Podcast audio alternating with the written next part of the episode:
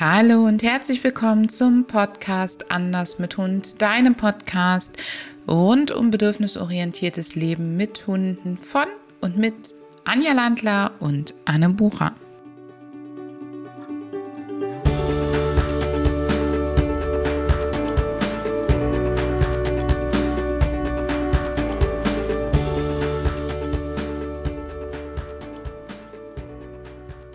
Heute widmen wir uns wieder einer Folge Wissen Plus. Also der Folge speziell für Trainerkolleginnen, für andere Tiertherapeuten oder für Hundehalterinnen, die einfach mehr wissen wollen.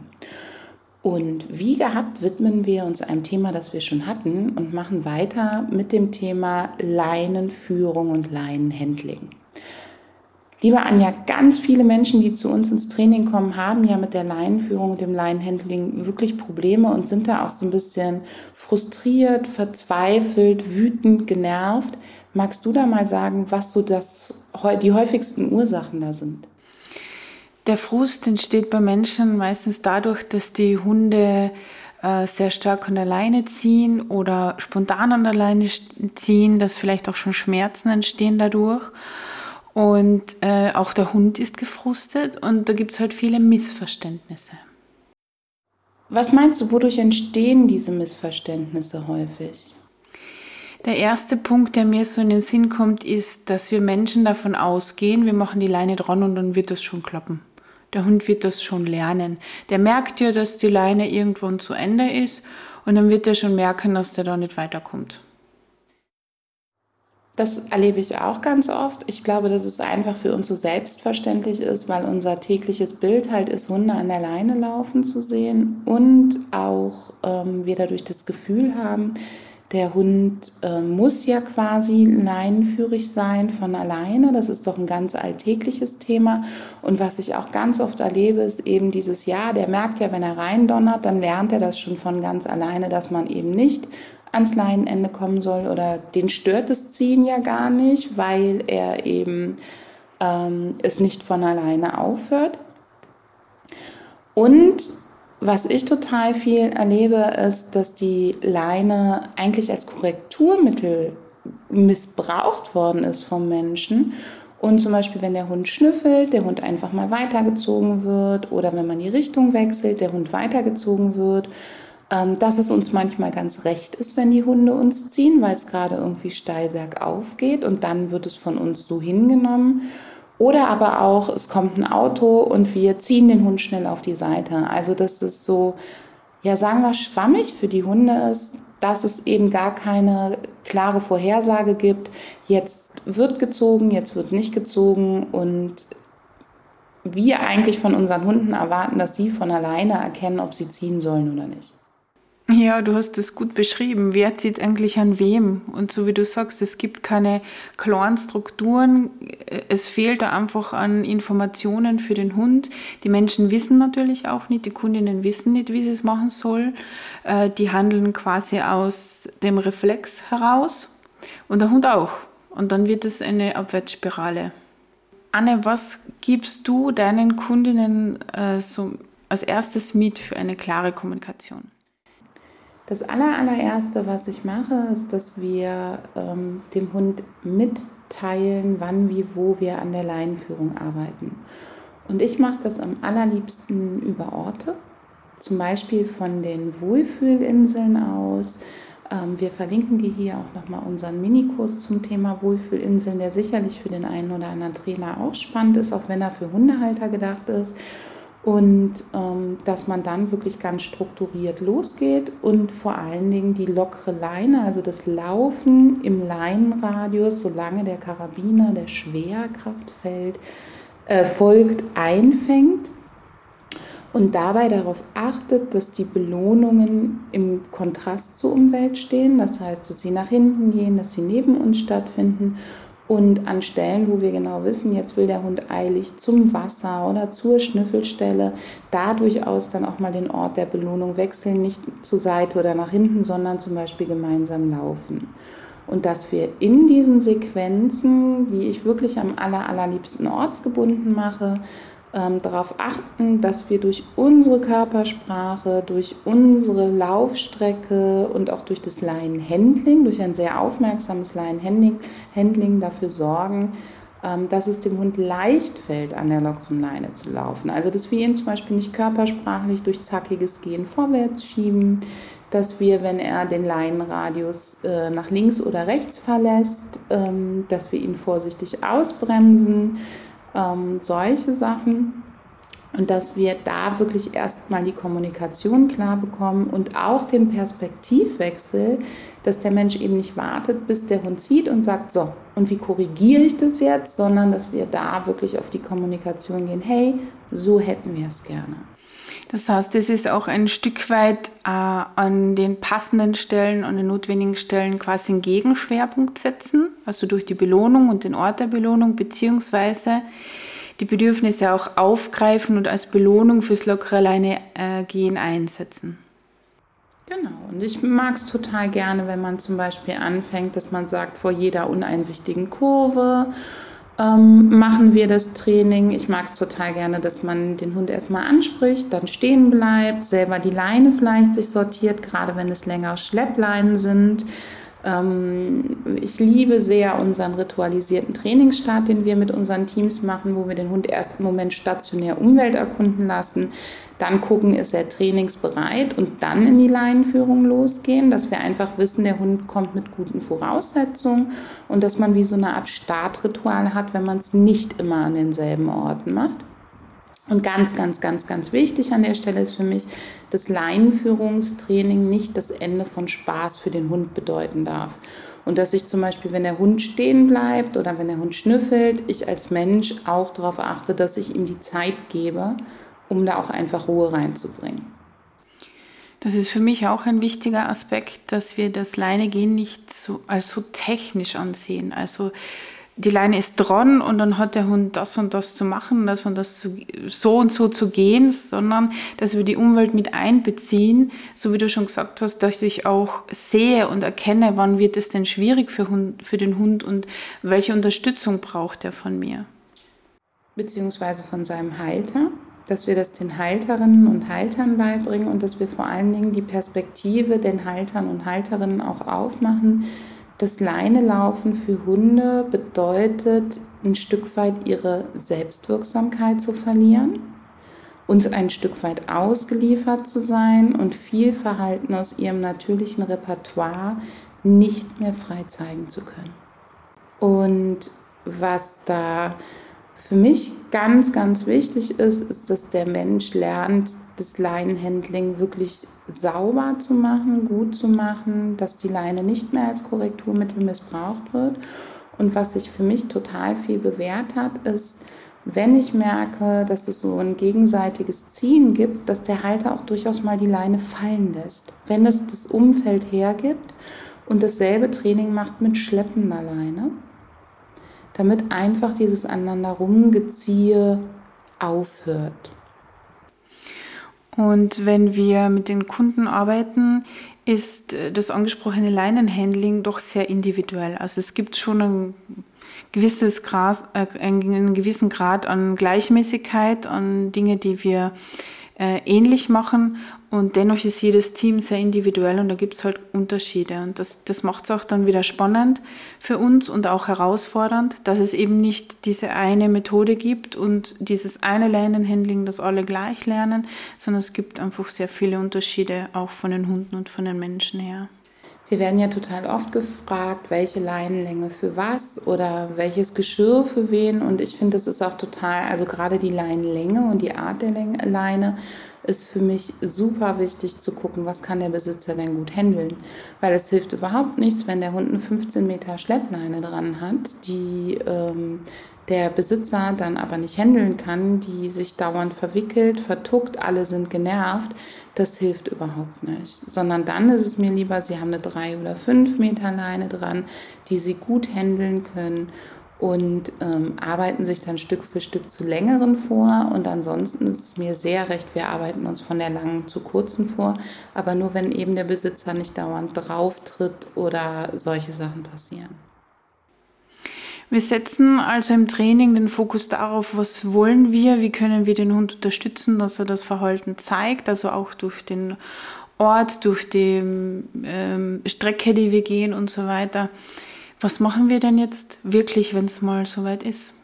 Wenn's mal, wenn mal der Hund doch in die Leine geht, welche Möglichkeiten haben wir da, Anne? Also wenn der Hund schon in die Leine gegangen ist, ist ja die Möglichkeit eigentlich verpasst.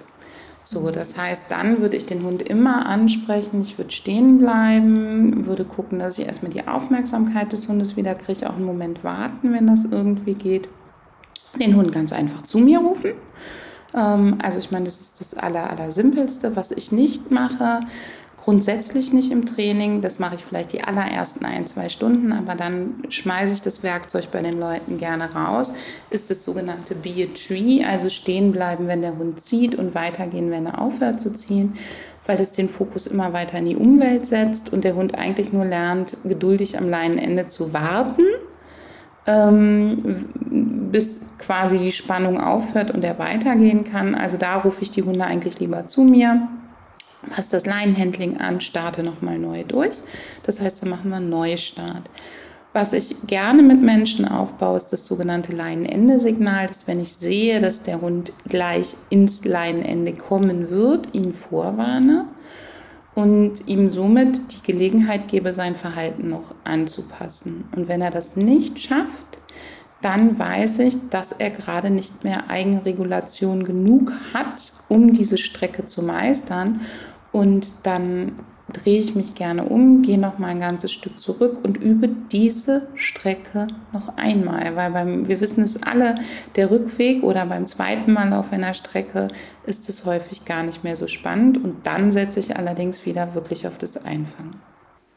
Das ist eine schöne Möglichkeit, ähm, eben bei jeder Leinenlänge das anzuwenden. Also all diese Dinge, die wir jetzt gesagt haben, gelten natürlich für jede Leinenlänge. Und so wie die Anne schon erwähnt hat, wenn die Strecke für den Hund sehr schwierig ist, dann überlege ich mir das gut, ob es Sinn macht, die noch ein drittes Mal zu gehen oder ob es nicht vielleicht Sinn macht, die Situation etwas zu verändern und es dem Hund wieder leichter zu machen. Genau. Und wenn ich sie erneut gehe, dann mit einer höheren Belohnungsrate und mit vielleicht einem veränderten Laufmuster. Vielleicht auch einer veränderten Belohnungsgabe. Also ich mag beim Leinenführigkeitstraining sehr gerne auch Zerspiele neben dem Menschen. Einfach, dass der Hund auch mal ein bisschen Dampf ablassen kann oder einfach mal zwischendurch stehen bleiben, das Zehn-Leckerchen-Spiel oder was anderes machen, wo der Hund ein bisschen, ein bisschen Dampf ablassen kann, ehe wir dann wieder Konzentration von ihm erwarten. Anja, gängige Praxis ist es ja, wenn der Hund an der Leine zieht, ihn kräftig zurückzurucken oder ähm, mit der Leine zu korrigieren. Magst du dazu was sagen? Ja, wir haben da viele Aspekte, die ähm, sehr kontraproduktiv sind. Also erstmal ist die Praxis zwar gängig, aber das Problem ist, dass es ja das Verhalten nicht verändert. Sonst müsste ich es einmal machen und es, die Sache wäre erledigt, der Hund würde nicht mehr ziehen. Wir haben einmal den Aspekt, dass es einfach sehr unangenehm ist, bis auch schmerzhaft. Wenn das am Halsband passiert, kann das wirklich durchaus schmerzhaft sein und es können auch Schäden passieren. Und dann haben wir noch das Problem, dass es beim Hund einen Reflex auslöst. Der Reflex, den du gerade ansprichst, ist der sogenannte Oppositionsreflex. Das heißt, Druck erzeugt Gegendruck. In der Sekunde, wo wir also anfangen, an der Leine zu ziehen, stemmt der Hund sich dagegen. Und der Leinenruck hat natürlich noch andere ähm, Aspekte, nämlich zum Beispiel, dass wir gar nicht wissen, womit verknüpft der Hund ist. Also die Leine ist ihm vielleicht bewusst, aber wir können ja immer nur Verhalten bestrafen. Und ähm, Leine laufen erstmal ist ja gar kein Verhalten, sondern es ist Laufen. Das heißt, was wir bestrafen, ist Laufen in eine bestimmte Richtung auf etwas zu und wir wissen überhaupt nicht, wo der Hund mit das verknüpft. Und deswegen funktioniert es auch bei so vielen nicht. Und jetzt könnte man sich fragen, wenn es doch nicht funktioniert, warum machen die Leute das weiter? Und da würde ich gerne nochmal den Perspektivwechsel reinbringen. Denn wenn du einen Hund hast, der dich dauernd an der Leine zieht und du ruckst, dann passiert etwas für ein, zwei Sekunden in deinen Schultern und Armen, nämlich es wird entspannt. Und das ist der Grund, weshalb viele Hundehalterinnen und Hundehalter weiter bei dem, ganz unbewusst bei dem Leinenruck bleiben, weil dieses kleine kurze Einsetzen der Verspannung, Entspannung nach der Verspannung verstärkt bei ihnen den Ruck. Und gleichzeitig steigt aber der Frust darüber auf, dass der Hund es nicht versteht und sie verstehen nicht, wie der Hund lernt. Und für uns ist die Korrektur des Verhaltens des Leineziehens eigentlich eine Sache vom Menschen im Sinne von Hund ansprechen, ihn da rausholen, ihm zeigen, wie er es anders machen kann. Oder aber wirklich auch, wir wollen es ja nicht verstärken, wenn der Hund jetzt am Ende der Leine steht und zieht und er lässt sich von mir nicht zurückrufen, mich halt Stück für Stück an der Leine nach vorne zu hangeln und zu gucken, was ist denn da los. Ich glaube, das Allerwichtigste ist, dass wir damit solche Dinge wie der Leinenruck eben nicht mehr notwendig sind, uns die Frage stellen, warum zieht der Hund? Und nicht davon ausgehen, dass er zieht, um uns zu ärgern oder weil er zu doof ist oder weil ähm, er einfach trotzig ist, sondern weil er noch gar nicht verstanden hat, dass das Ziehen kontraproduktiv für beide Seiten ist. Und wir Menschen tun uns leichter, ähm, das, das zu reflektieren, darüber nachzudenken und eben uns dann nicht mehr über das zu ärgern, dass der Hund sieht, äh, als es beim Hund möglich ist. Der hat diese Möglichkeit nicht. Das heißt, wir können lernen, dass der das eben nicht aus Trotz macht und, und nicht um dich zu ärgern, sondern dass er es schlichtweg noch nicht verstanden hat. Und dass wir mit den Hundehaltern ganz, ganz dringend auch üben, dass er durch das Ziehen nicht immer wieder an Erfolg kommt. Das heißt, sich eben nicht durch die Gegend schleifen zu lassen in dem einen Moment äh, und im nächsten Moment dann rüde und hart durchzugreifen, sondern dass wir mit ihnen üben, dein Hund sieht dich, bleib bitte stehen, sprich ihn bitte an, verstärke wieder gutes Verhalten, verändere dein Laufmuster, verändere die Leinlänge, wenn es die letzten drei Meter zu Wasserstelle oder sonst was sind, hey, dann lass doch einfach, ruf ihn zu dir, belohne das zu dir kommen mit zusammen hinrennen oder aber mit dem Leine fallen lassen, um den Frust auf beiden Seiten rauszunehmen. Und überlege dir immer, warum zieht dein Hund? Zieht dein Hund vielleicht, weil er weg will? Als Hundetrainer haben wir auch die Aufgabe, den Kunden diesen Blickwinkel beizubringen und sie zu informieren, woran sie erkennen, dass es jetzt für den Hund einfach nicht möglich ist, an einer lockeren Leine zu gehen und auch die eigenen Anforderungen etwas zu überprüfen. Ein ganz wichtiger Aspekt, wie ich finde, den wir als Hundetrainer unseren Hundehalterinnen und Hundehaltern beibringen müssen, ist es, ich nenne es immer das Ziehgesicht. Wenn Hunde vor uns weglaufen, an der Leine ziehen, die Ohrenansätze relativ weit hinten am Kopf, das Gesicht im leichten Stressgesicht und hechelnd, dann hat es nach meiner Erfahrung in den meisten Fällen etwas zu tun, dass wir sie körpersprachlich voranschieben und dass wir sie sozusagen antreiben. Und wenn du Menschen in der Betreuung hast, die bisher sehr zackig im Wald unterwegs sind, wo der Hund vielleicht sogar, wenn sie stehen bleiben, sofort ins Kläffen verfällt, weil er einfach nur gewöhnt ist, vorangetrieben zu werden, vorangetrieben zu werden, vorangetrieben zu werden, dann interpretieren sie häufig, dass der eben nicht ausgelastet ist, dass der mehr Bewegung braucht und solche Sachen. De facto erziehen sie sich ein zerrendes, ziehendes Erregungsbündel und dass du darauf achtest, erstmal durch Zickzack laufen, durch Schlendern, durch ähm, Bewegung, ja, aber eben mit körpersprachlich nicht gerade in eine Richtung, den Hund aus diesem Tunnel rauszukriegen und dabei alles halbwegs Gute zu verstärken. Und das ist auch genau der Punkt, warum das Leinegehen so wichtig ist. Denn wenn du das ablaufen lässt, die Erregung dann zum Beispiel durch so unpraktikable Bewegungsmuster gefördert wird, also in eine falsche Richtung, dann ist es wahrscheinlicher, dass der Hund unerwünschtes Verhalten zeigt. Für uns ist es ganz wichtig, dass das Leinenführigkeitstraining eigentlich in jeder Stunde mit praktiziert wird. Ich würde niemals jemandem sagen, du, wir können keine Begegnungen üben, bis du keine Leinenführung trainiert hast, weil wir wollen die Leute ja nicht vor den Kopf stoßen und wir wollen sie ja auch nicht wegschicken und frustrieren. Trotzdem gehört es in jedes, jedes Training mit rein, als ähm, zum Beispiel, wenn es einmal halbwegs gut geht, auch als Warm-up oder Cool-down, dass du es immer wieder mit aufgreifst damit es den Leuten auch bewusst wird, dass es wirklich zum Standardrepertoire gibt und es gehört und zwar auch bei einem Hund, der viel in den Freilauf darf, weil es werden Situationen kommen, Brut- und Setzzeit, der Weg zum Tierarzt oder ähm, andere Gründe, warum der Hund an der Leine laufen soll. Und dann wird es für ihn, wenn wir immer nur hinter ihm herrennen und die Leine nie sozusagen trainiert haben, ihn nie ausgebremst haben oder ihn immer nur im Freilauf haben, dann wird es zum Stressor für den Hund, weil es einfach ungewohnt ist.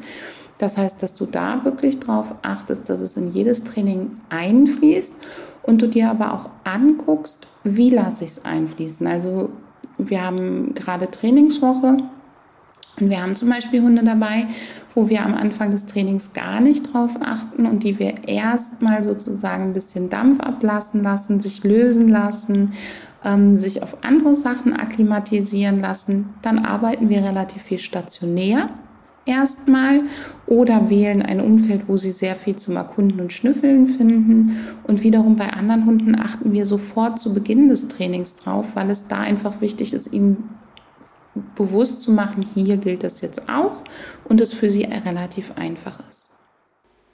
Es ist also notwendig, das Leinentraining immer durchzuführen und du solltest halt auf keinen Fall äh, warten mit, der, mit dem Bearbeiten von anderen Problemen, bis das abgeschlossen ist. Das würde wirklich nichts bringen und du lässt es ja, in vielen, vielen, vielen Trainingssessions und in den Alltag mit einfließen und du darfst es mit ihm üben, mit deinen Leuten üben, immer die Mischung hinzubekommen aus Leine laufen, sich zusammenzureißen und dann auch wieder ein bisschen Gas zu geben. Und wenn der Hund die Leine abgemacht kriegt und muss erstmal Vollgas geben, dann weißt du, es war vorher zu viel. Und da würde ich auch gucken, wie kann ich vorher weniger machen?